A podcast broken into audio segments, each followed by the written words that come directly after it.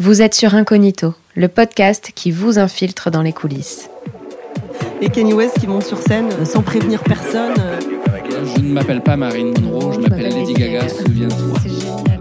Et alors ça fait quoi de se prendre une cuite avec Benoît Poulvard Salut Bobby, Salut, tu vas bien? Je vais bien, je vais bien. Bon, merci d'être d'être là et d'enregistrer un épisode avec moi. Je suis ravie de te recevoir. Euh, avant toute chose, j'ai une question de la plus haute importance.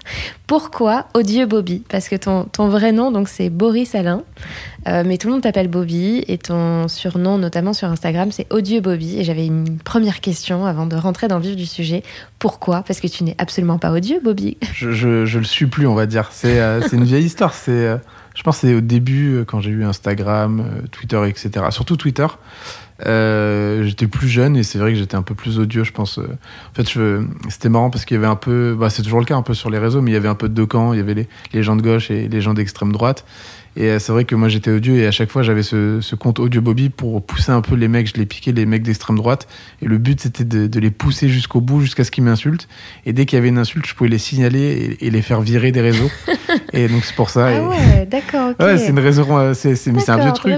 Et c'est vrai que du coup, aussi, j'étais un peu plus jeune et j'étais un peu plus un petit, plus un petit con aussi. Et c'est vrai que j'aimais bien me prendre la tête, euh, comme un peu dans le rap, faire des clashs. Et c'est vrai que même ça m'arrivait de clasher avec d'autres photographes. Et du coup, euh, mis bout à bout, ça faisait un peu un personnage un peu odieux. Trop Et drôle. avec et t'en as l'âge, fait une euh, réputation. Exactement. Mais maintenant, avec l'âge, euh, je suis plus euh, irrévérencieux, on va dire, que odieux, quoi. Genre, Oui, et puis pour le coup, ça n'a pas du tout porté euh, atteinte à Non. ta carrière, parce que tout le monde adore bosser avec toi, donc c'est plutôt chouette. Ouais.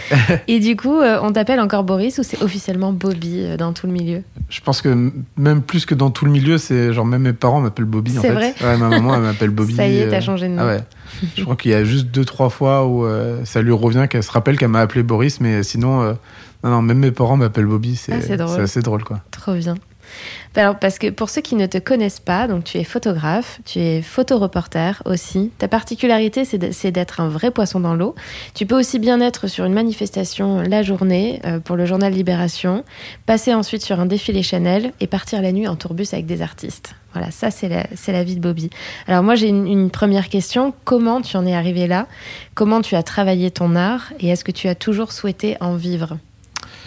Alors je suis arrivé là. En fait, j'ai eu la chance très jeune de rencontrer un journaliste. Euh, C'était au lycée et il m'a donné un conseil qui, est- tout bête, mais il m'a dit au plus tu as d'expérience, au plus ça sera facile pour toi de trouver du travail et même de et même de d'être journaliste. Et euh, en fait, j'ai pris le, le conseil au pied de la lettre et j'ai immédiatement créé un blog, mais c'était euh, du coup c'était il y a maintenant 12 12 ou 15 ans, un truc comme C'était ça. au tout début en fait Ah, finalement. c'était même au, ouais, tout début d'internet quoi, genre euh, Ok. je me rappelle, j'avais un peu commencé avant, j'avais un groupe de musique au collège, et du coup, je m'étais mis dans MySpace à fond, donc j'avais Mm. appris, euh, tout un été, j'avais appris à coder pour faire les sites, pour faire euh, toute la com du groupe, où, j'étais dedans.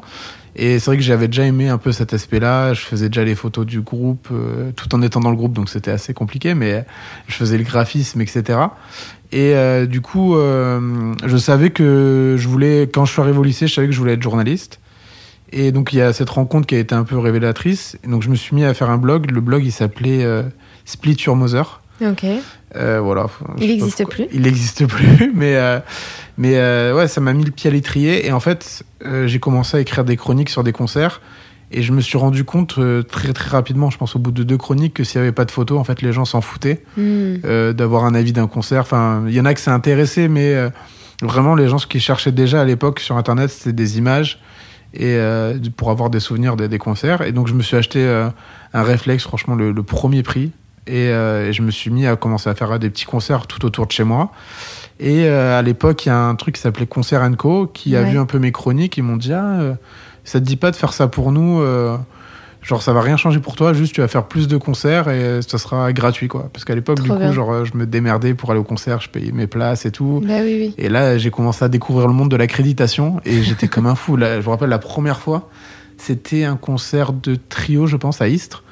Et euh, genre jusqu'à ce que je sois dans la salle, j'étais stressé parce que j'avais, enfin je me dis mais c'est impossible que j'arrive au guichet et qu'on me donne une place en fait. Genre Ouais, c'est sûr, il y aura pas mon nom, il y aura, enfin. Et au final, j'arrive, je prends le billet, je me suis retrouvé. euh, En fait, je savais pas que je pouvais passer derrière le crash barrière, donc au début, j'étais au milieu du public. Et quand j'ai vu qu'il y avait d'autres photographes, je me suis dit ah mais peut-être que j'ai le droit aussi. Et je crois que c'est peut-être genre trois minutes avant le concert, j'ai escaladé la grille. Genre les mecs de la Sécu ils se disent mais c'est qui lui? Et après je monte mon badge et tout, mais euh, c'est vrai que c'était euh, c'était assez drôle. J'étais pas encore. C'était pas du tout familier Ah en fait finalement. Euh. J'étais avec un tout petit appareil et tous les autres photographes, ils avaient des grands, grands appareils avec des grands téléobjectifs. Je me sentais euh, pas du tout légitime, mais c'était, mais en même temps, je m'en foutais parce que, Oui, mais t'étais là aussi pour, euh, pour tester. ouais, euh, et, le plus important pour moi, c'était d'abord ce que j'écrivais. En fait, la photo, c'était un prétexte pour que les, les gens viennent me lire.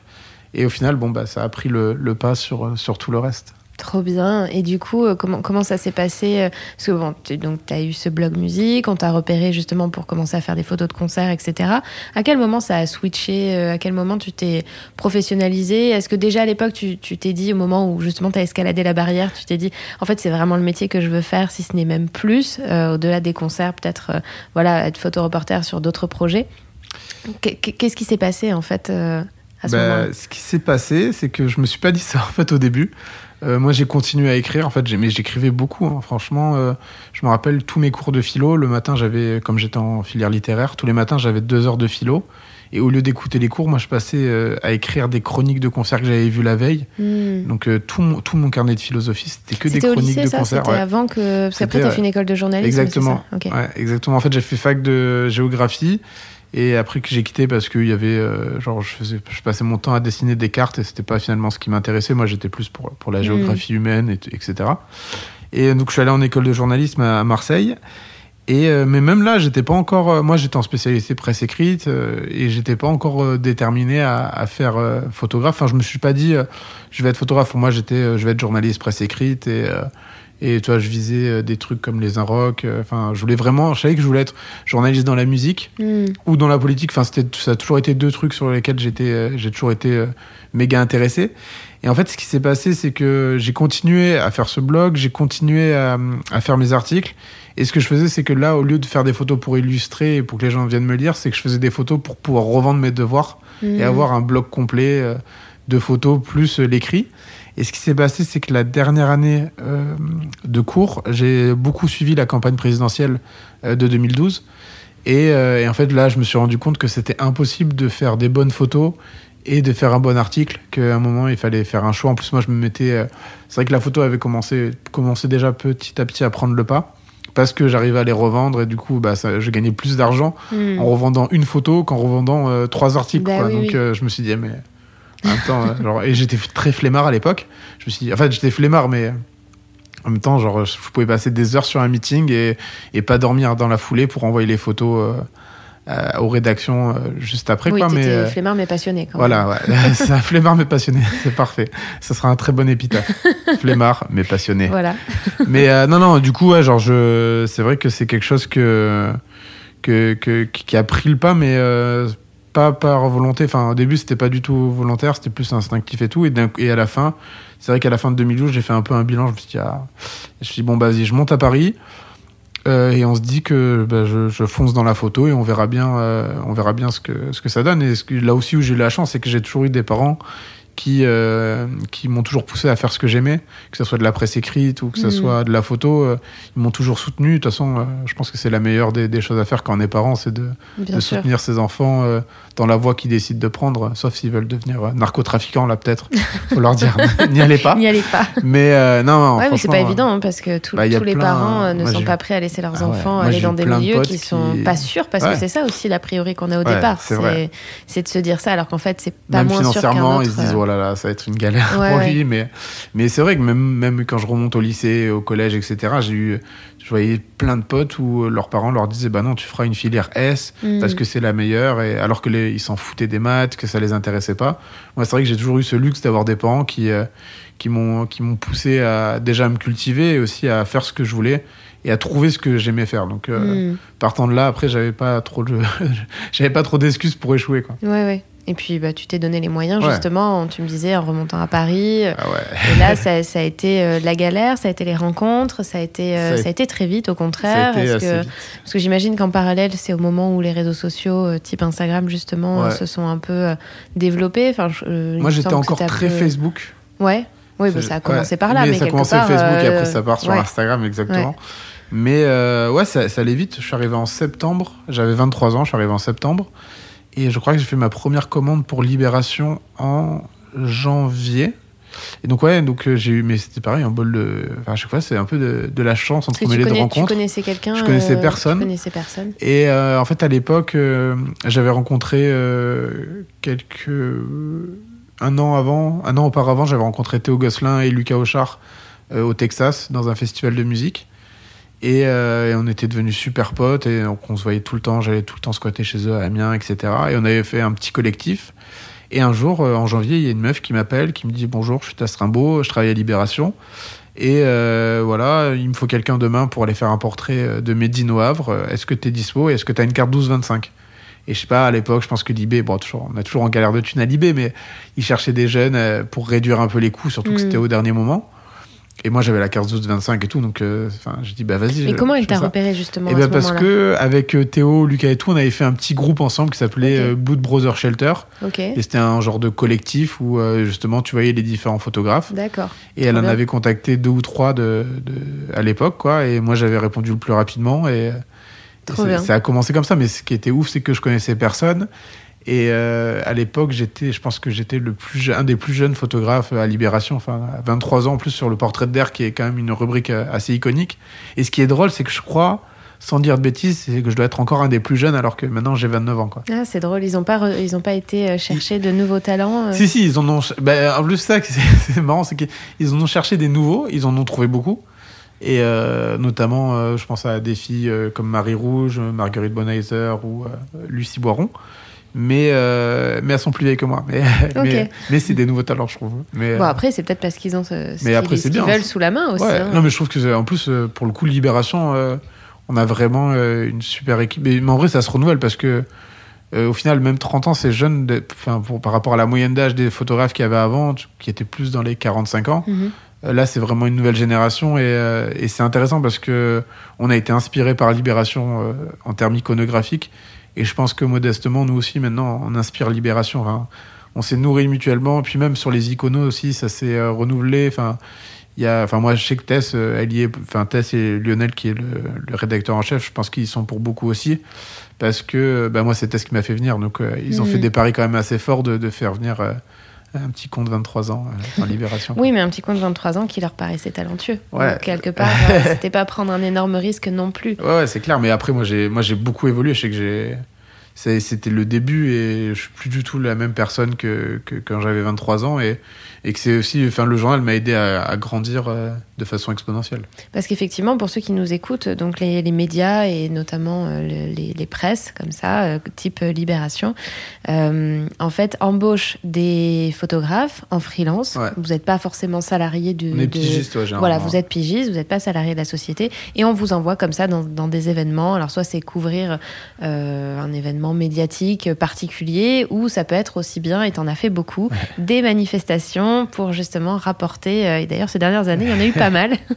En fait, je faisais des portraits. J'en étais à une dizaine de portraits pour Libération. Et moi, je leur ai dit, mais vous savez, euh, la politique, ça m'intéresse beaucoup. Les manifs, ça m'intéresse beaucoup. Euh, dès qu'il y a un petit créneau, faites-moi rentrer dedans. Et Alors que pour autant, c'est pas facile parce que, pardon, je te coupe, euh, il y a une différence entre euh, de travail, hein, je Ouais. parle, entre Ouais, faire un sûr. portrait et euh, partir couvrir une manifestation, être sur le terrain. C'est quelque chose que tu as toujours voulu faire? Est-ce que tu t'étais déjà entraîné un peu à ça, euh, peut-être euh, avant d'en faire ton métier? Parce que c'est pas évident Bah quand même de, couvrir. euh, Bah, je m'étais entraîné pendant les, les cours quand je faisais des petits reportages, quand j'avais Mhm. suivi la présidentielle, qui était vraiment un reportage en soi. Et, en fait, c'est vrai, mais que moi, j'ai toujours trouvé que le portrait, au final, était plus dur que le reportage. En fait, le, pour moi, le reportage, c'est un peu un open bar. euh, T'arrives et tu prends, toi, t'es au flunch et tu prends à volonté tout ce qu'il y a, tout ce que tu trouves.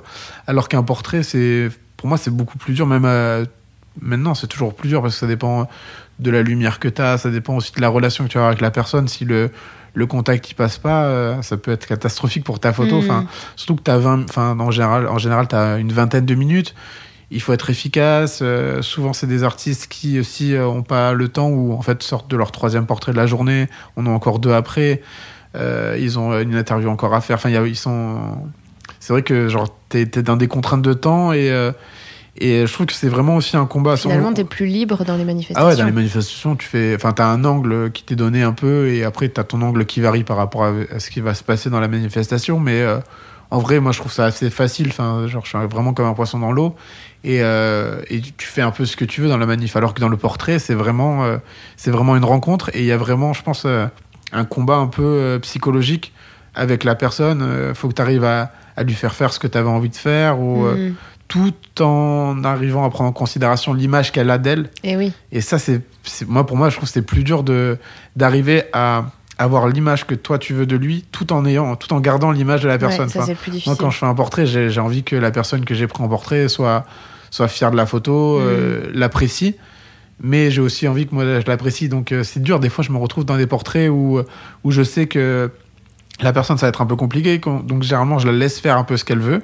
Même si c'est des trucs nuls ou des idées un peu nulles ou je sais que ça va pas marcher en photo, je les laisse venir à moi. Et une fois qu'en fait, je, les, je, entre guillemets, je leur ai fait plaisir, je sais qu'ils vont être plus libres pour faire euh, ce que je veux. Et là, je veux dire, alors vas-y, là, tu vas t'allonger par terre et tu vas prendre des, des, fleurs dans la tête. ils sont bon, c'est chelou, mais bon, ils se disent, dans leur tête, ils se disent, dans tous les cas, de toute façon, j'ai la photo.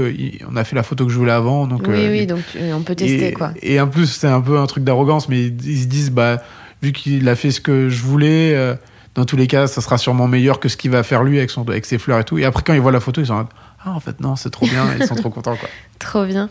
Et d'ailleurs euh, ça m'amène justement à te parler aussi du milieu de la musique puisque tu t'interviens beaucoup justement auprès des artistes. Donc tu as vraiment cette, euh, carte euh, photo reporter où tu travailles beaucoup avec Libération et d'autres magazines d'ailleurs.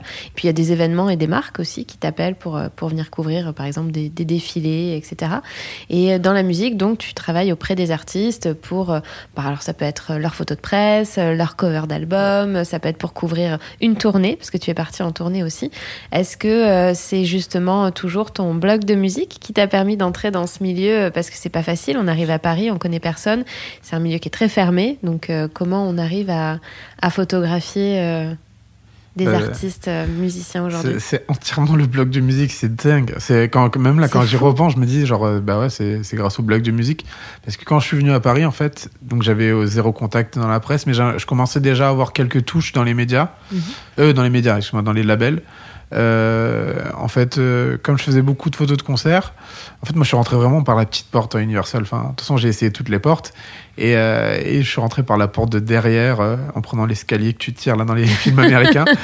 j'ai escaladé le truc, mais en fait, comme je faisais beaucoup de photos de concerts, il y a un service qui est au septième étage chez Universal, qui est c'est le brand qui fait en gros ils font le lien entre les marques et les artistes. Tout à fait. Et ils organisent beaucoup de, de concerts. Et euh, à l'époque, c'était Chloé Richardot qui, mhm. qui m'avait euh, qui m'avait embauché. Et euh, en gros, il fallait faire des photos de concert, plus un peu des photos des, je sais pas, par exemple, c'était un drapeau de la marque, etc. Mais mettre ça en valeur. Et c'est vrai que je suis rentré par là. Et en fait, je me suis dit, ah, mais c'est une bonne idée, en fait, parce que tu es en contact direct au final avec les chefs de projet, avec les artistes. Mhm. Et si tu fais une bonne photo pendant le concert, bah après ils vont se rappeler de toi ou ils vont avoir besoin de ta photo. Et c'est exactement ce qui s'est passé en fait. Euh, j'ai commencé à faire un premier concert. Et donc en fait, je me mettais les mêmes contraintes que lorsque j'étais en reportage. Euh, c'est-à-dire j'essaie de livrer en moins de 24 heures. Et c'est vrai que du coup, Chloé ou même les chefs de projet, ça les a rendus un peu, ça les a fait un peu tilter. Ils se sont dit putain, mais. Et retoucher. Euh, ouais, retoucher. Mais moi, je dormais ah pas. Hein. Genre, j'envoyais à 6 heures du matin les photos. Trop bien. Donc, c'est-à-dire que les. les... Oui, t'étais dans une réactivité. Ah ouais, j'étais à fond. Mais vraiment, genre, je me suis dit, bah écoute, peut-être le, le, moment de faire une petite place, un petit trou. Faut vraiment que tu mettes tous les atouts de ton côté. Trop bien. Et comme moi, j'aimais bien travailler jusqu'à tard et me lever après tard, tu vois. Mais c'était pas le problème. Ça, savait pas juste s'ils recevaient euh, les photos à 6 mm. h du matin. Et donc, le temps qu'ils arrivent au travail, qu'ils prennent leur petit café, à 10h30, 11h, ils voyaient les photos. Mais je pense que du coup, ouais, à chaque fois, ils devaient, ils devaient ticker. Et, euh, et ça, ça a marché parce qu'au final, euh, j'ai fait deux trois concerts en plus. En plus c'était des gros noms à chaque fin à chaque fois c'était euh, c'était Will.i.am c'était Ariana Grande ça tu passais par les chefs non tu par, passais par le brand par, Universal par, par le brand ouais du coup. et après genre les chefs de projet souvent me recontactaient. Je pense que c'était quasiment presque une fois sur deux. Ah cette photo elle est pas mal on voudrait l'utiliser pour le livrer. Et donc en plus je me refaisais payer Et c'était trop bien à l'époque. Moi, j'étais comme un fou. Quoi. On me disait genre 500 euros pour une photo. Je disais, mais super, ça fait la moitié du salaire du mois déjà euh, Ah ouais, trop bien. qui, est, qui, est, qui est gagné. quoi. Et encore Donc, que, euh, ouais, après, euh, Ouais, oui, ça reste euh, des tarifs c'est clair. Non, non, mais... après les sommes, euh, elles sont euh, forcément plus importantes à chaque fois parce que c'est un peu, c'est un peu comme des footballeurs et tout. Genre, euh, au plus tu travailles, au plus tu as Mm. des, des, des trophées entre guillemets à ton actif. Bah, Parce que c'est difficile aussi au de pas se faire tu- avoir au début euh, Ouais. et de, de... Mais même pas qu'au début, je pense que même maintenant, c'est toujours. du- Moi, j'ai toujours un truc où j'ai trouvé ça assez dur de, de, de, de dire combien euh, ce que tu fais vaut. Mm. Après, moi, j'ai une lecture peut-être un peu plus d'un d'un mec de gauche, c'est-à-dire que sur des petits labels, euh, sur des artistes ou des projets qui me plaisent, euh, ça me dérange pas du tout de, de, de prendre euh, trois ou quatre fois moins que ce que je prendrais pour un gros artiste. Et d'ailleurs, je trouve ça normal au final. Oui, mais de toute façon, il n'y a, pas les- y a pas les mêmes budgets aussi. Ouais, c'est sûr. Mais, Mais- bon, après, tu as, une valeur et tu as un parcours et un CV qui fait que, voilà, Mais moi, ça me dérange des pas, exceptions, ouais. mais... euh, Mais pour un petit groupe, ça me dérange pas de pour un groupe Mm. que j'aime. Là, tu vois, Bandit Bandit, moi, je leur dis, dites-moi c'est quoi votre tarif et, mm.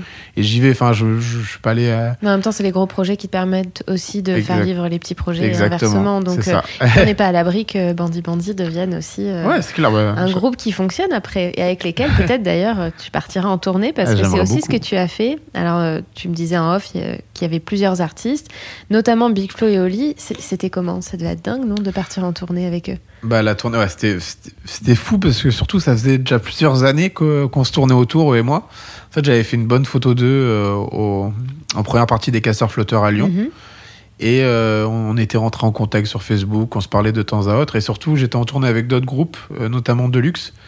Et on se voyait sur les festivals, et il me disait ah mais vas-y viens aussi avec nous. Et comme j'étais déjà en tournée avec un groupe, c'était un peu compliqué vu que les dates c'est souvent les mêmes. Eh ou, oui, euh, oui. C'est les mêmes mais pas aux mêmes endroits, du coup, enfin c'est compliqué. Oui, tu peux pas traverser la France. euh, Et ouais, bah non. c'est un peu dur. Genre, ou alors, faudrait que j'ai mon tourbus à moi. Tu sais, je fais mes tournées de... suivant les artistes. ouais, en fait, il faut remettre les photographes dans les tourbus, C'est pas les Ça artistes. serait pas mal en vrai. hein. Eux, ils restent aux mêmes places et toi, tu Exactement.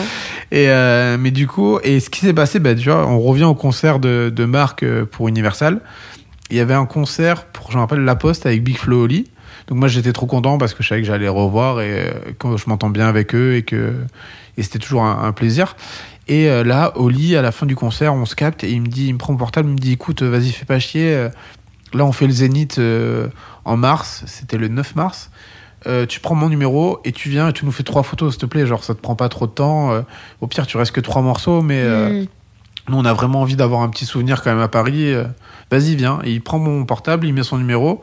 Et euh, sur mon portable, s'appelle toujours Oli 9 mars.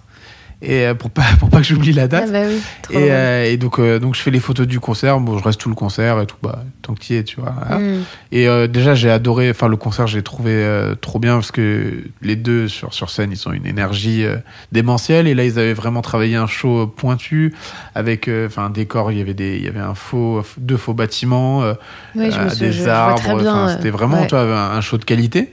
Et euh, ce qui s'est passé, c'est que pareil, j'ai envoyé les photos assez rapidement.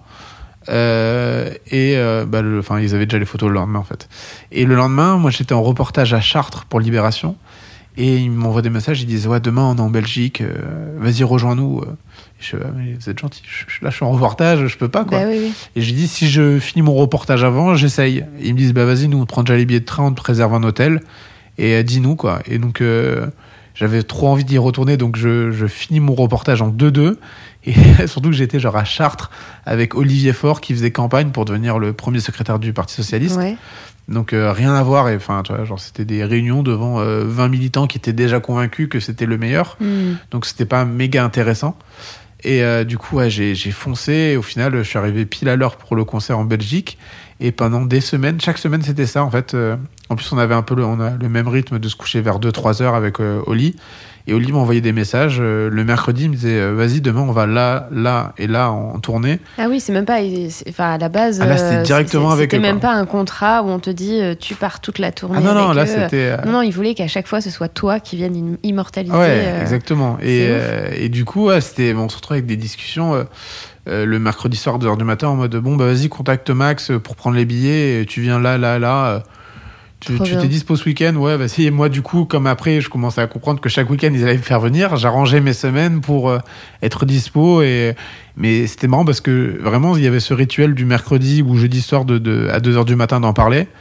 Et ça a duré quand même longtemps, ça a duré un ou deux mois. Et après, au bout de deux mois, ils ont dit bon, bah vas-y, viens tout le temps en fait, euh, ce sera plus facile. euh, Bah quand oui. on s'envoie des messages. euh, Bien sûr. ridicule quoi mais euh, et ça a été ouais ça a été génial parce que ça a été une tournée qui a été très longue Euh, ça a duré deux ans elle s'est finie en février dernier donc c'était vraiment une des dernières tournées euh, Et t'as immortalisé du monde, quasiment euh, toutes les dates ouais. en fait finalement. ah bah ouais que- franchement j'ai dû faire une bonne cinquantaine de dates au final ils ont fait euh, tous les zéniths complets là c'était vraiment euh, c'était hallucinant quoi genre euh, Mm. j'avais fait déjà des tournées bah, avec de luxe où c'est un peu plus enfin c'est un peu plus intime ils font quand même des zéniths aussi de luxe mais là c'était j'avais l'impression d'être dans une autre dimension vraiment des fans qui viennent à partir de 9h du matin Mm. euh, que tu vois sur trois dates d'affilée tu te dis mais vous avez pas de Oui, vous, avez fait comment non, quoi et, et c'est vrai que ouais, c'était dingue. Et eux, ils sont super cool parce que ils te font immédiatement confiance.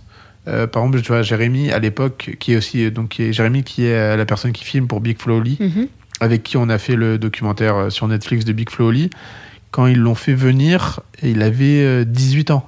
Tu vois, genre c'est hallucinant ouais. qu'un groupe qui qui, qui, qui, qui remplisse des stadiums, qui remplit, qui fait tout guichet fermé, qui a un succès monumental, euh, se disent bon bah vas-y on, on va prendre un petit gars de 18 ans et, et ça va cartonner quoi. Ouais, mais finalement, euh, finalement, c'est parce qu'ils ils ont certainement flashé sur, euh, sur le travail. Et toi, te concernant d'ailleurs, euh, ce qui fait que Big Flo et Oli ont eu envie que ce soit toi, c'est parce que aussi bien dans ton travail, dans ta personnalité, dans la façon de faire les choses, euh, tu te distingues.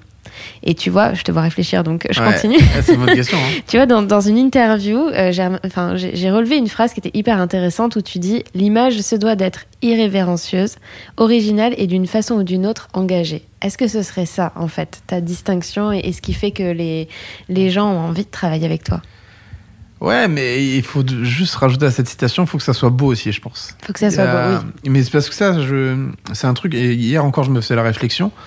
Mais c'est plus dans le monde de la presse, et du coup, bah forcément, euh, je pense que le monde de la musique m'a influencé dans ma façon de faire euh, de la presse, mais je trouve que malheureusement, dans certaines images, dans certains reportages, et notamment euh, par exemple les reportages vidéo à la télé, sur BFM, TF1, etc., il y a une grosse part d'esthétisme qui manque, et je trouve ça dommage parce que je pense qu'il y a certaines infos qui intéresseraient plus les, plus les gens si les images étaient plus belles. Oui, je suis d'accord. Et, euh, et c'est vrai que moi j'ai toujours gardé ça en tête d'avoir ce truc euh, beau et aussi qui peut être un peu décalé ou qui fasse rire.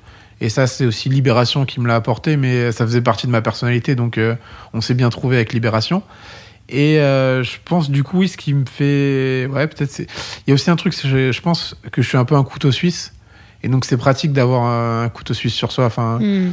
Quand t'es en tournée, euh, t'as pas besoin que des. Au final, les images de concert, t'en as besoin forcément, mais ce qui est intéressant, c'est tout ce qu'on voit pas à côté, c'est les backstage. Ça peut être une accolade entre un frère euh, qui pleure et un autre qui est tout sourire. euh, Mais t'es capable finalement de shooter Ouais. n'importe quel, euh, quel instant. instant, toi, de finalement. faire des portraits et tout, parce qu'ils ont aussi besoin de portraits pour les réseaux sociaux, etc. Mm. Ou, ou d'un coup, t'as, je sais pas, genre ta gala qui t'appelle, qui te disent, ouais, il nous faut euh, six, six photos pour de Flo Oli euh, dans le lieu où vous êtes actuellement.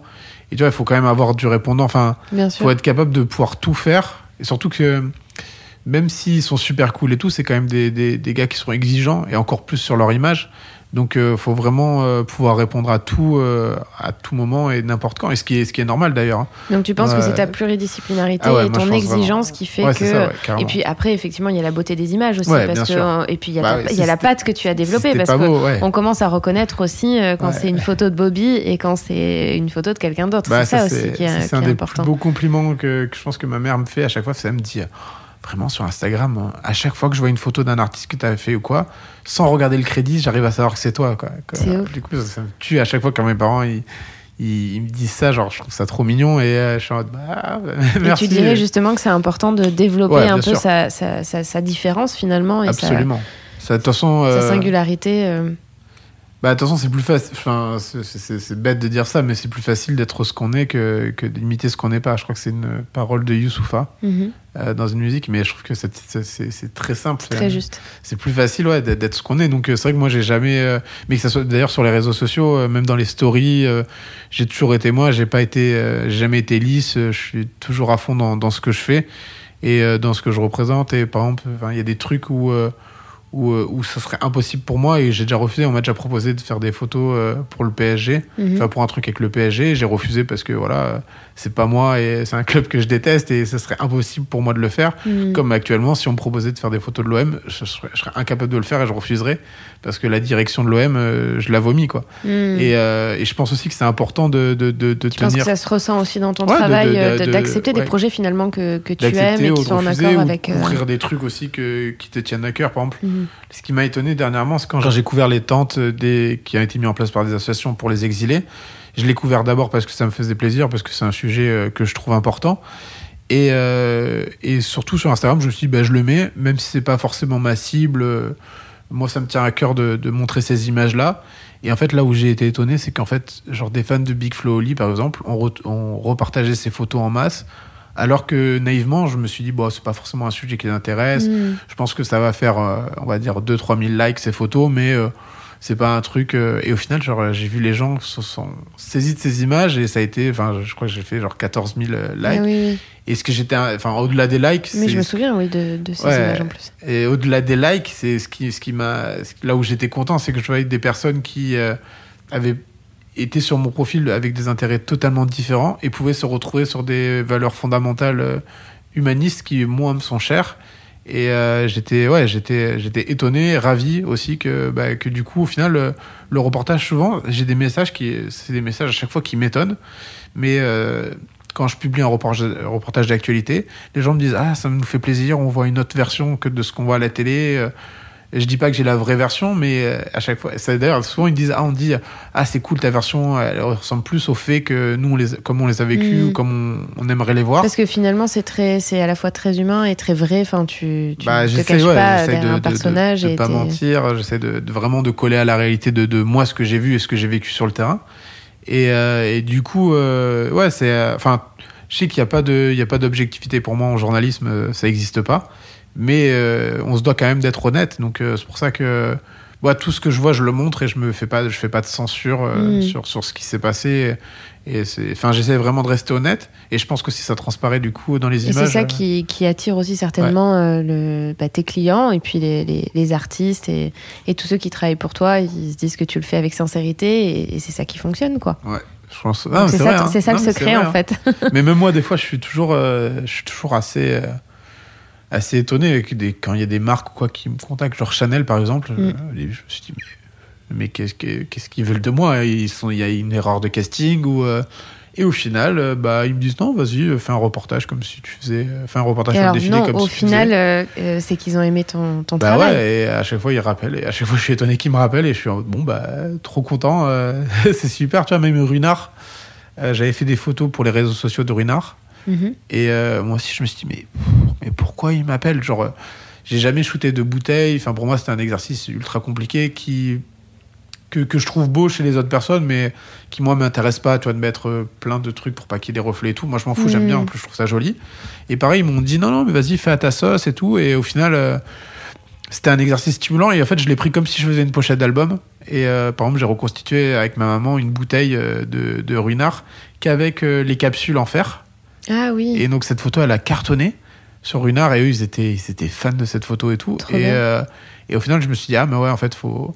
En fait, quand il y a des trucs où. euh, où je me sens pas forcément légitime ou quoi, faut que je me- dise bon bah fais comme si c'était un truc que t'as déjà fait, euh, fais comme si c'était une pochette, fais comme si c'était un reportage. Comme toi, t'aurais fait en fait. Et voilà, enfin, et en fait, euh, et c'est ça qui marche. Ouais. Donc mais après, c'est bien de douter. hein. Franchement, je trouve que c'est plus simple de douter que d'y aller tête baissée en pensant Mm. que qu'à chaque fois t'es le meilleur ou que.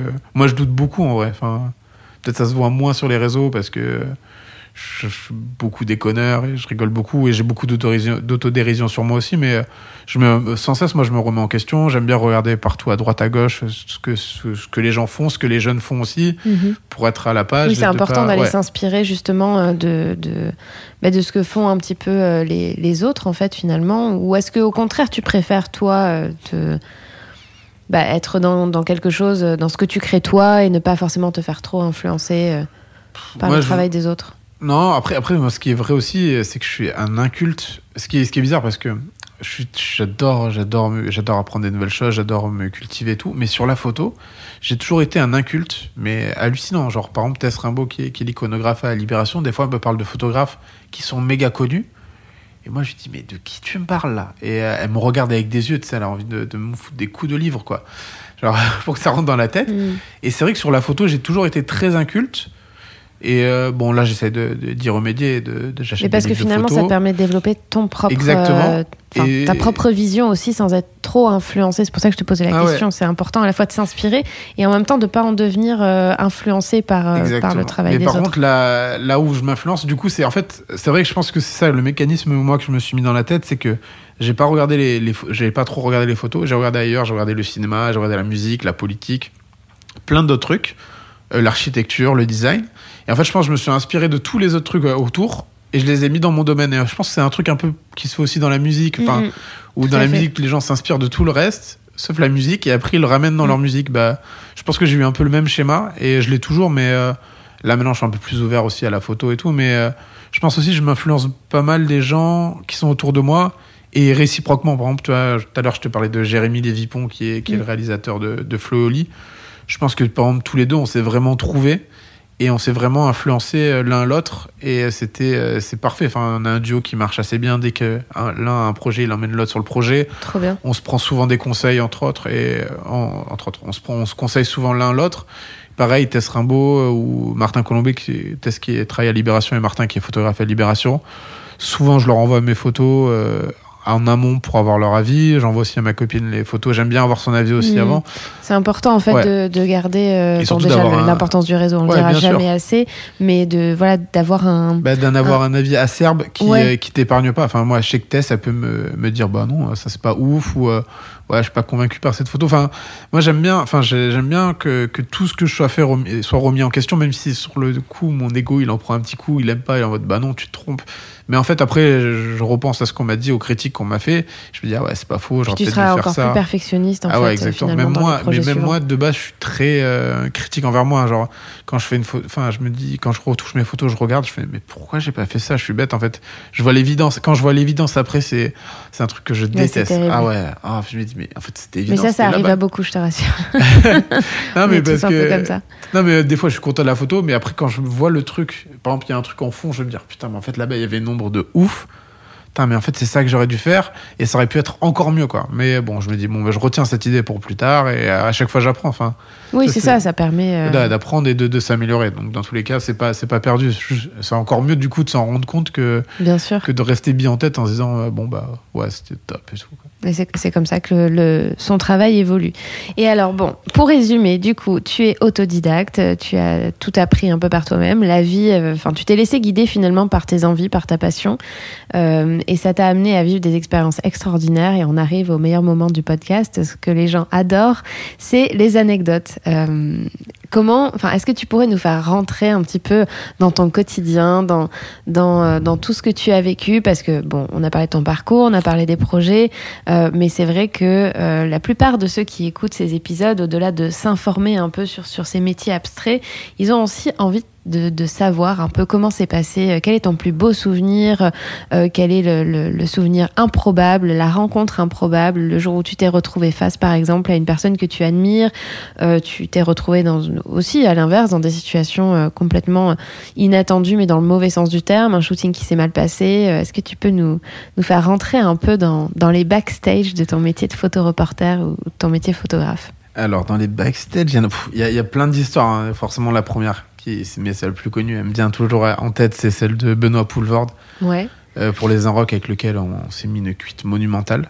Et ça, c'est, enfin, c'est extraordinaire. Et alors, ça fait quoi de se prendre une cuite avec Benoît Poulvard mal à la tête. mais, mais, mais, mais chaud au cœur. Non, franchement, Ouais. euh, Benoît Poulvord, il est assez exceptionnel. Et, et tu vois, genre, ce que dis dans le portrait, c'est qu'il y a un truc de un combat psychologique. Là, pour le coup, le, le combat psychologique, euh, euh, il a été vite gagné euh, par l'alcool, quoi. Et donc, euh, on avait qu'une demi-heure. Au final, on est resté, je crois, trois ou quatre heures ensemble à faire des photos. Donc, ça, forcément, ça, c'était assez exceptionnel. Euh, là, dans les plus récents, il y a Jean-Paul Rouve que j'ai fait. Ouais. Donc il y a aussi un pote de Benoît Poulvord. Et ce qui était ouf, c'est que en fait c'était chez lui. Comme là, en fait généralement quand tu fais des portraits pour Libé, c'est soit dans des hôtels, soit dans des restos. Et là, vu qu'il y a ni hôtel ni enfin s'il y a encore les hôtels, mais il n'y a pas les restos. Ouais, c'est plus compliqué. On, se on se retrouve à pouvoir faire des photos euh, chez les chez les personnes. Et euh, en fait, Jean-Paul Rouff, la déco chez lui est, est sublime et phénoménale. Donc j'arrive. Et euh, là, j'étais avec ma copine qui venait m'aider pour faire la lumière. Et euh, déjà, je vois, il y a le pistolet d'Harrison Ford dans Star Wars euh, qui est encadré. Après, il y a un sable laser. Moi, je suis comme un dingue. Donc, il nous sert un café. Et je enfin, j'arrive pas à me retenir. Je dis, mais attends, ça, c'est vraiment le pistolet. euh. Il me fait, ouais, c'est celui-là. Il me fait, attends, si tu kiffes ça, regarde là, il y a Da- le sable de Dark Vador. Après, je lui dis, mais là, les drapeaux de l'URSS, c'est des vrais drapeaux. Il me fait, ouais, si tu veux, là, il y a un mur aussi, un bout du mur de, de Berlin. Ça, ça vient Mais de. Cuba et tout. Ah oui, Et en, fait, le gars, un, un énorme chineur de, de petits, de petits objets, de petits détails. Donc moi, j'étais comme un fou. Il a gardé tous les claps de tous les films qu'il a fait. Genre, je voyais tous les petits détails. Et donc, il voit que moi, je rentre dedans, mais je suis comme un gamin. Il me dit, attends, mais ça, ça te plaît? Il me fait descendre, il m'amène dans son bureau. Dans son bureau, il me sort un petit bout de charbon. Il me dit, c'est quoi ça? Je dis, bah, je sais pas, du charbon. euh. Oui, il me fait, mais ça vient d'où? Donc, moi, je, tu vois, quand je pense charbon, le premier- la première chose à laquelle je pense, je me dis, bon, bah, euh, je dis, je sais pas, c'est du charbon de Germinal, euh, Renault, il te l'a Mhm. donné, ou un truc comme ça. Il me fait, mais non, mec, ça, c'est un bout de charbon du Titanic, de la cale du Titanic. Mais non. Et j'étais en mode, mais non, c'est pas possible. Et il me fait, si, si. Et donc, il monte son petit bout de charbon. Il était, mais je sais plus, j'arrivais pas à savoir c'était qui qui était le plus heureux, lui qui me le montrait ou moi qui voyais ça. Après, il me sort une dent de mammouth, il me sort un gremlins. Enfin, le mec, il avait, mais 15 000 objets chez lui. J'étais comme un dingue. Il était avec son petit chien aussi. Enfin, il avait un petit bandana. Je dis, vas-y, viens, on prend le chien, on fait des photos avec le chien. Il y avait le, le squelette des Robins des Bois. Enfin, c'était un musée et moi, et surtout une décoration de qualité, genre euh, extraordinaire. Genre, souvent, les riches, ils, ils ont, on va pas se mentir, ils ont des goûts assez déplorables. euh. Enfin, soit, soit c'est tout, soit c'est rien. Donc là, c'était vraiment magnifique. Tout était bien positionné. Tout Mhm. était. Et, euh, mais à l'inverse, par exemple, j'ai pour euh, JQ, j'avais fait un reportage sur Philippe Lain. Mhm. Et je me suis retrouvé deux fois chez lui, euh, à Manhattan. Et là, c'est le summum euh, du, Bah du oui. mauvais goût. Tu vois, genre, il y a, y a 15 000 luminaires. Genre, c'est tellement lumineux que ça éclaire la rue. Il y a du marbre partout, mais il y en a tellement que ça devient Bon, pas après, beau. chacun, Enfin, euh, chacun ses goûts aussi. ouais, hein, mais, mais c'est euh, fou. Mais tu vois, genre. du coup, tu t'es retrouvé dans des endroits complètement improbables. Quoi. Ouais, c'était fou, je me suis retrouvé. Donc, il y avait Philippe Lain, il avait invité plein de potes à lui. Les mecs jouaient aux échecs, enfin, du coup, aux dames plutôt, avec les clés de leur Rolls-Royce, quoi. Ah, mais non. Et, mais genre, et, j'avais, mais j'étais devant des discussions hallucinantes. Genre, il y avait des mecs, ils se disaient, ouais, ben là, j'ai mis des diamants sur la clé de ma Rolls Royce, mais ça marche moins bien quand je la, quand je la rentre. euh, des fois, j'arrive pas à allumer le contact. Bah ouais, forcément, Kono, tu viens de mettre des diamants sur la clé, donc euh, la clé, forcément, elle marche Bah plus. oui, oui. Et, euh, mais, et donc, à chaque fois, il se passe, enfin, les Et deux c'est fois, j'y fou parce qu'en fait, tu peux aussi bien te retrouver dans Ah ouais. ce genre d'appartement qu'en plein milieu de la manif des Gilets Ah, mais jaunes. quoi. exactement. Mais et pour te dire à quel point c'était encore plus fou, euh, Philippe Lain, à un moment, il y a une blonde qui me passe devant. Il y a un gars qui me met pas un coup d'épaule, mais tu vois, qui la suit vraiment de près et qui. Voilà. Et je me dis, c'est bizarre, mais de dos, j'ai reconnu la meuf. Je me suis dit, ben non, c'est pas possible, ça peut pas être elle. Et donc, j'appelle mon pote, je fais, putain, regarde la meuf qui est là-bas. Et elle se retourne, et en fait, c'était la, la fille de Donald Trump. Donc, pas Ivanka, l'autre. Ouais. Euh, elle qui est un peu moins connue, mais moi je la suivais sur Insta parce qu'elle me faisait, enfin pas qu'elle me faisait rire, mais j'aimais bien sur les Trump. J'avais, je suivais à l'époque, je suivais Ivanka, je suivais. euh, Ouais, ouais. Et elle, je me rappelle plus là, son là j'ai un trou de C'était à la période où t'étais odieux, c'est ça? Ouais, non, non, un peu moins déjà, mais et là je fais mais putain c'est la fille de Donald Trump. Et en fait le mec qui m'avait bousculé c'était un mec du FBI qui faisait sa sécurité. Donc nous on était comme des fous et pour Improbable. rigoler je dis vas-y viens je vais l'interviewer et tout sur euh, Philippe Lain. Et donc, euh, donc voilà, je vais, je la filme et tout. Moi, j'étais mort de rire. En secret, on faisait des petits selfies, on faisait des petites vidéos. Et après, je regarde par la fenêtre, je vois, il y avait trois voitures du FBI devant chez Philippe Plein qui bloquaient la rue. Et je me suis dit, mais c'est des. Dans quel monde on dans est, quel quoi monde on est? Et je me rappelle même qu'elle avait son meilleur pote. Donc, son meilleur pote, il est, euh, il est gay. Et son meilleur pote me draguait un peu. Et euh, le lendemain, il y avait le défilé de Philippe Lain. Il était revenu me voir en mode Ah, je suis le pote de, de, de la fille de Trump et tout. Moi, je, moi, je- moi, je- je m'en foutais, quoi. Mais c'était trop drôle. Et pareil, la deuxième fois où j'y étais, il y avait Paris Hilton. Ok. Et, euh, et, euh, enfin, et je me retrouve pareil, genre avec Paris Hilton, à discuter avec Paris Hilton. Et au final, euh, sur la terrasse de Philippe Lain, euh, je me retrouve à faire une photo d'elle en faisant le signe de Joule et tout. Mais c'est n'importe oui, quoi. mais Enfin, en, genre, en même euh, temps, c'est un peu les moments magiques aussi Ouais. euh, et complètement improbables de ces milieux quand on est amené à vivre des ah, situations de- mais de qu'on peut même pas imaginer en fait. Ah, mais c'est c'est vraiment. C'est pour ça que j'aime bien poser la question. Ah ouais, je crois que c'est pour ça que les gens aiment bien aussi Bah là, moi, écouter sur- les enfin- épisodes parce que parce qu'il y a toujours des histoires improbables en fait. Ouais, moi, un jour, je ferai un livre d'anecdotes, tu vois. Genre. Il faut, mais il faut, mais je crois qu'on pourrait tous en fait dans ces Ah milieux-là. euh, les gens ils s'imaginent pas, mais en fait c'est des gens normaux, mais à chaque fois tu vis des trucs euh, qui sont. qui c'est les fous, situations qui Ah ouais. sont. euh, Mais des fois, des fois ça peut être, enfin rien. J'allais dire rien, mais là j'avais un autre truc en tête avec Flo Oli quand on est allé euh, en Polynésie française à Nouméa. On est parti après en bateau quand il n'y avait pas des concerts. Là, il y avait plus Flo Oli, mais il restait toute l'équipe. Et du coup, on était en bateau et on, on s'est retrouvé avec, les, avec des mecs de Buena Vista Social Club. Et en fait, eux, ils avaient juste amené leur guitare. Ils se baignaient pas ni rien. Ils étaient, en fait, ils faisaient rhum, cigare et guitare. Et au milieu de, de l'océan, du coup, on était sur des bateaux et les mecs, ils étaient en train de jouer euh, Chan Chan, euh, que des chansons, euh, bah, des, des- des classiques de Buena Vista Social Club. Et moi, j'étais, mais j'étais en mode, je- j'en revenais pas. Moi, j'étais avec mon maillot de l'OM sur l'océan avec les mecs de Buena Vista Social Club à fumer des cigares Trop et les bien. voir chanter. Enfin, c'était, mais ça, j'en pouvais plus. J'étais en mode. Enfin, c'était vraiment un moment suspendu. À chaque fois, c'est des petites anecdotes comme ça. Bah oui. Et à chaque fois, je sais que j'en reviens pas, j'envoie des, des, des messages à mes parents. Je me dis, mais putain, vous vous rendez compte, c'est parti d'un bloc de musique médiocre. Et je vis ça. Et là, je vis ça. Enfin, euh, Mais comme quoi, il faut, il faut et suivre. c'est des euh, milieux où je me suis jamais dit, genre, par exemple, tu vois, genre Philippe Lain, je me suis jamais dit. euh, c'est même pas un milieu qui me fait rêver, mais, mais je suis très curieux, donc j'adore voir ça. Mais euh, je, ça n'a jamais été un objectif de vie d'être millionnaire. Enfin, euh, Mm. enfin, si j'ai de l'argent et si je suis millionnaire, je serais content. Mais je me suis jamais dit, ouais, je m'habille en Philippe Lain, c'est pas un truc. Mm. Enfin, même ces habits me, me plaisent pas, quoi. Mais euh, je suis tellement heureux de pouvoir euh, voir euh, un petit bout de cet univers-là. bah oui, oui, bien sûr. je trouve ça assez, assez phénoménal. Comme je suis aussi heureux, par exemple, d'être dans les, avec les Gilets jaunes, de me retrouver en haut de l'Arc de Triomphe, de découvrir tous les trucs saccagés. Enfin, de vivre ça. Pas, pas, je suis pas content qu'il y ait du saccage, mais je, pour le coup, sur les Gilets jaunes, vraiment, sur les premiers actes, je me suis dit, je vis quelque chose d'historique. Genre là, Mhm. c'est vraiment. euh, et j'en ai fait beaucoup de manifestations, mais sur celle-là, plus particulièrement sur l'acte 3, je me disais, je suis vraiment en train de, de photographier l'histoire. Je trouvais qu'il y avait un truc euh, différent. Et c'est vrai que j'aime bien euh, ce statut un peu de spectateur de. Bah, à la, du à la monde fois, tu contemporain, dois, dans ces moments-là, tu dois te dire, euh, je suis au centre, Ah ouais. il est en train de se passer quelque chose, et en même temps, je suis spectateur et impuissant face à ce qui est en train de se Ah passer ouais. sous mes yeux, parce que j'imagine que tu as assisté aussi à des débordements dans les côtés, tu vois, dans les Ouais, anecdotes un peu moins cool. Je pense ah, bien que, sûr. J'ai- tu vois. vu des mecs se faire. poli- des policiers, par exemple. on va pas dire que c'est un plaisir, tu vois, mais j'ai vu des mecs. Mais dans des deux côtés, déjà, j'ai vu des policiers se faire lyncher. Comme j'ai vu, et malheureusement, j'en ai vu beaucoup plus de, de manifestants se faire euh, défoncer aussi par des Mm. policiers. Moi-même, tu vois, je me suis retrouvé dans le Burger King. Je sais pas, c'est un peu de- dans les trucs des Gilets jaunes, c'est un peu une des histoires qui est restée. C'est. euh, euh, on était dans le Burger King et il y a des policiers qui sont rentrés et qui ont euh, défoncé toutes les personnes qui étaient présentes. Moi, j'ai eu de la chance. J'ai tellement hurlé que j'étais journaliste que les mecs m'ont laissé sortir sans, euh, sans me faire frapper. Ouais, mais du Mais coup. euh, euh, genre, j'ai mes potes qui ont pris des coups de matraque et surtout les gens dedans, ils ont fini en sang alors que euh, pour le coup, tout le monde était les bras levés, on était prêt à sortir, on pensait qu'on allait finir en garde à vue. Mais euh, l'histoire a été tout autre. Ouais, ouais. Et c'est vrai que des fois, même, même voir des côtés un peu euh, moins glorieux de l'humanité, j'aime, enfin, j'aime ça.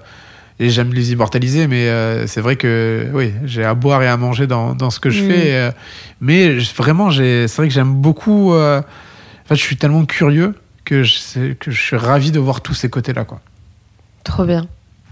Mais c'est, cool. important d'être curieux. hein. Vraiment, je Mais pense oui, que. oui, oui. Bah justement, on les- en vient aussi à, ma- à ma dernière question, euh, qui est euh, parce que ça fait presque une petite heure qu'on Moi, parle. je, t'avais prévenu, je suis très. Très mais moi je suis contente, hein, mais tu sais, euh, ça me, ça me dérange pas. Je sais que les podcasts plus courts fonctionnent mieux, mais, euh, mais j'aime que ce soit assez musclé et qu'il y ait un réel échange. Et, et, euh, et je crois qu'en une heure de temps, on a le temps justement de pouvoir approfondir et c'est chouette. Mais justement, je, je voulais en, en venir aussi à, à cette dernière question. J'aime bien. Euh, demander un peu des conseils, parce qu'il y a aussi beaucoup d'étudiants ou de personnes qui souhaitent se lancer Ouais. et, et qui demandent des conseils sur euh, ok moi j'ai envie d'avoir ta vie aujourd'hui euh, j'ai envie de, de photographier j'ai envie de partir en reportage j'ai envie de travailler aussi bien avec des artistes que des, des, des acteurs enfin capter des instants Euh, comment quels conseils tu leur donnerais et, et comment ils pourraient y parvenir selon toi? Alors déjà, il y a, y, a, y, a, y a plein de conseils, mais bon, déjà sur soi, je pense qu'il faut être curieux, il faut être intéressé. C'est basique, hein, mais forcément, si on n'est pas intéressé, si on a la flemme de faire des trucs, bah, enfin, faut le faire avec envie. Par exemple, euh, tu vois, pour le truc de République, c'était à 5 minutes de chez moi. Et j'étais un peu. C'était un lundi soir. Je me suis dit, ah, j'ai la flemme de me faire euh, prendre de la lacrymo un lundi soir. Et je me suis posé deux minutes et je me suis dit, en même temps, c'est à 5 minutes de chez toi. Si t'es pas curieux de te déplacer à 5 minutes de chez toi un lundi soir, euh, franchement, euh, change de métier, quoi. Donc je me suis motivé. je suis allé en faire... même temps l'excuse pour euh, Ouais, mais bon, après, même, je me suis dit vraiment, je suis à 5 minutes. Je fais, Ouais. allez, vas-y, motive-toi et t'y vas. Donc, c'est que, de la dé- que de la curiosité. Je pense qu'aussi, ce qui est très important, c'est la débrouillardise. On peut ne pas être le plus fort techniquement, on peut être euh, pas le plus talentueux, mais si on est débrouillard et travailleur, ça fait déjà tout le taf. Moi, je sais que souvent, enfin, j'ai beaucoup de demandes de stage et tout. Et euh, souvent, je prends, enfin, dans les personnes que je prends, je prends les personnes qui sont les plus débrouillardes, pas forcément les plus techniques. Enfin, ça m'est arrivé de prendre des personnes qui avaient jamais fait de photos avant et au final euh, qui étaient tellement débrouillardes que Mm. je trouvais ça plus intéressant que d'avoir quelqu'un qui est super bon en photo. Et, Ouais, bien sûr. et, euh, et voilà, moi, c'est pas le genre de profil que j'aime bien. Par exemple, là, la dernière personne que j'ai pris en. J'ai, la dernière personne que j'ai pris en stage, c'est, elle s'appelle Marie. Et au final, maintenant, c'est devenu mon assistante, en fait. Elle est tellement débrouillarde euh, Trop bien. et on s'entend tellement bien que, euh, que ça a matché immédiatement. Elle, elle comprenait, euh, elle, a compris, elle a compris immédiatement comment je travaillais. Et euh, ce que j'ai adoré, c'est que, enfin, à chaque fois, elle trouvait une solution. Pas forcément la solution euh, qu'on t'aurait appris en école, mais euh, une solution qui marche. Et je trouve ça, voilà, la, la débrouillardise, déjà, je trouve que ça fait la moitié du travail, quoi. Surtout qu'on est dans des milieux où il faut sans cesse s'adapter aux personnes, aux conditions. Mm, mm. Donc si t'es euh, à la moindre difficulté, tu renonces ou tu trouves pas ou euh, ou genre Bah, tu C'est-à-dire que c'est souvent de, la dernière minute. euh, Bah il y a souvent des, genre, des changements aussi de dernière minute. tout le temps, T'es obligé de t'adapter quoi, en permanence. Donc voilà, ça c'est pour moi c'est le plus important. Après il y a aussi euh, c'est bien d'avoir des, des, des hauts des gros objectifs mais euh, faut comment enfin moi pour moi je pense que j'ai un peu une vision un peu à l'ancienne mais pour moi il faut commencer bas, faut un peu entre guillemets en chier quoi.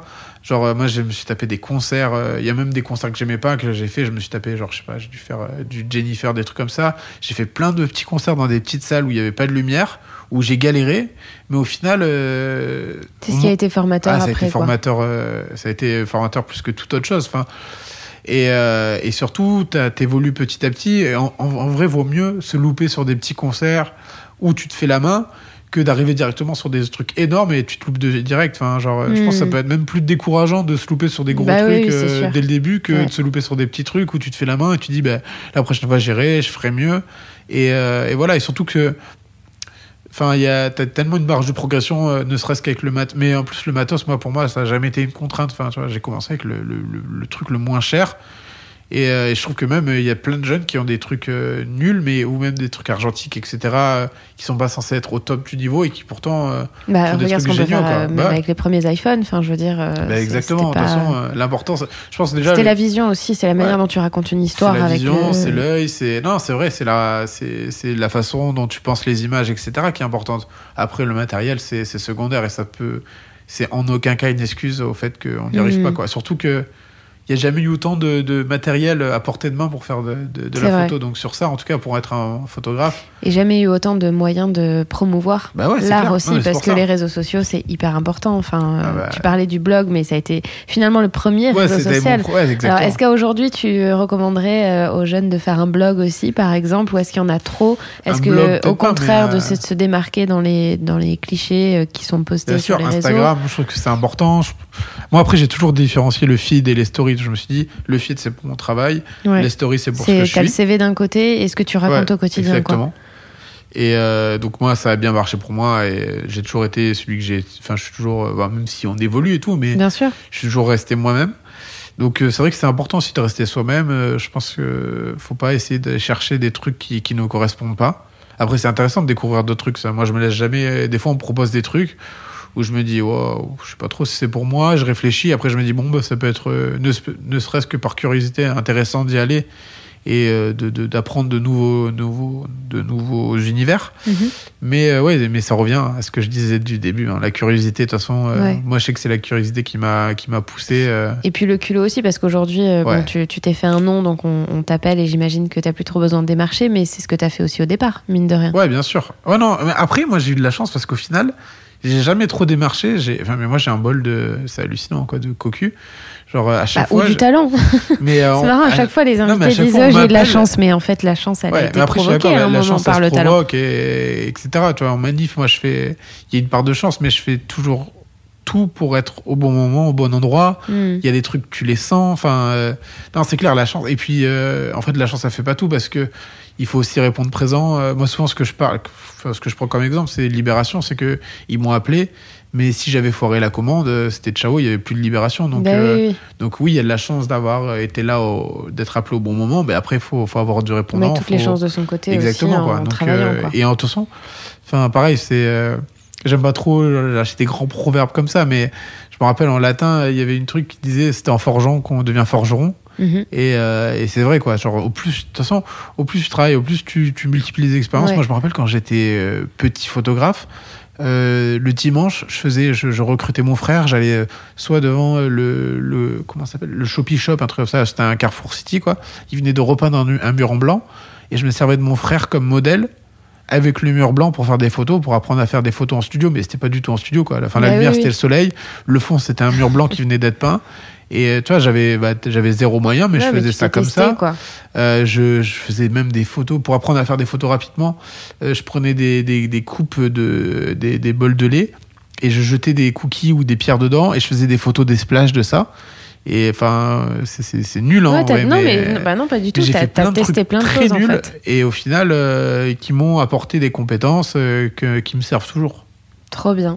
Trop bien. Bah écoute, euh, je suis ravie que tu sois venu euh, me raconter un peu tout ça, ton parcours, parce que c'est vrai que on se connaissait de loin, et, et- mais on n'a jamais eu l'occasion de travailler Exactement. ensemble. Donc euh, moi, je suis ravie de- de- d'avoir partagé ce moment. Merci d'avoir pris le temps de, de nous raconter un peu euh, bah, voilà, ton parcours, tes projets. Je te souhaite plein de belles choses, encore plein de jolis projets, peut-être de nouvelles aventures à New York. Euh, Avec- Chez, euh, chez Monsieur Philippe Lin. Lin. Ah, qu'est-ce Exactement. que je pourrais là qu'est-ce que ça serait fou qui est-ce que je pourrais rencontrer chez lui quoi Ouais. franchement euh, On lance les paris. non mais Will Smith j'ai déjà rencontré donc ce serait déjà fou mais non y a- y a- j'aime beaucoup Seth Rogen ce serait marrant mais c'est pas du tout les mêmes univers donc euh, là faudrait trouver quelqu'un un peu bof mais très populaire parce que quand même là on parle de Trump c'était bof et populaire Et Paris Hilton c'est bof et populaire faudrait trouver quelqu'un bof et populaire chez lui encore mais Je propose à tous ceux qui, qui écoutent le podcast de mettre en commentaire, euh, de parier sur le prochain invité de Monsieur Philippe Lin. parfait Merci Bobby. merci à toi Merci d'avoir infiltré cet épisode. J'espère qu'il vous a plu. Sachez qu'il a été enregistré à l'époque où le podcast s'appelait encore le Studio des artistes. Je ne voulais pas préciser, mais il y a deux règles sur Incognito. Premièrement, répétez à tout le monde que ce podcast existe. Et deuxièmement, n'oubliez pas de laisser une preuve de votre passage avec quelques étoiles et commentaires. Comme ça, je pourrai continuer à recruter de nouveaux curieux. Ah, et j'oubliais, rendez-vous sur les réseaux sociaux. À bientôt sur Incognito, le podcast qui vous infiltre dans les coulisses.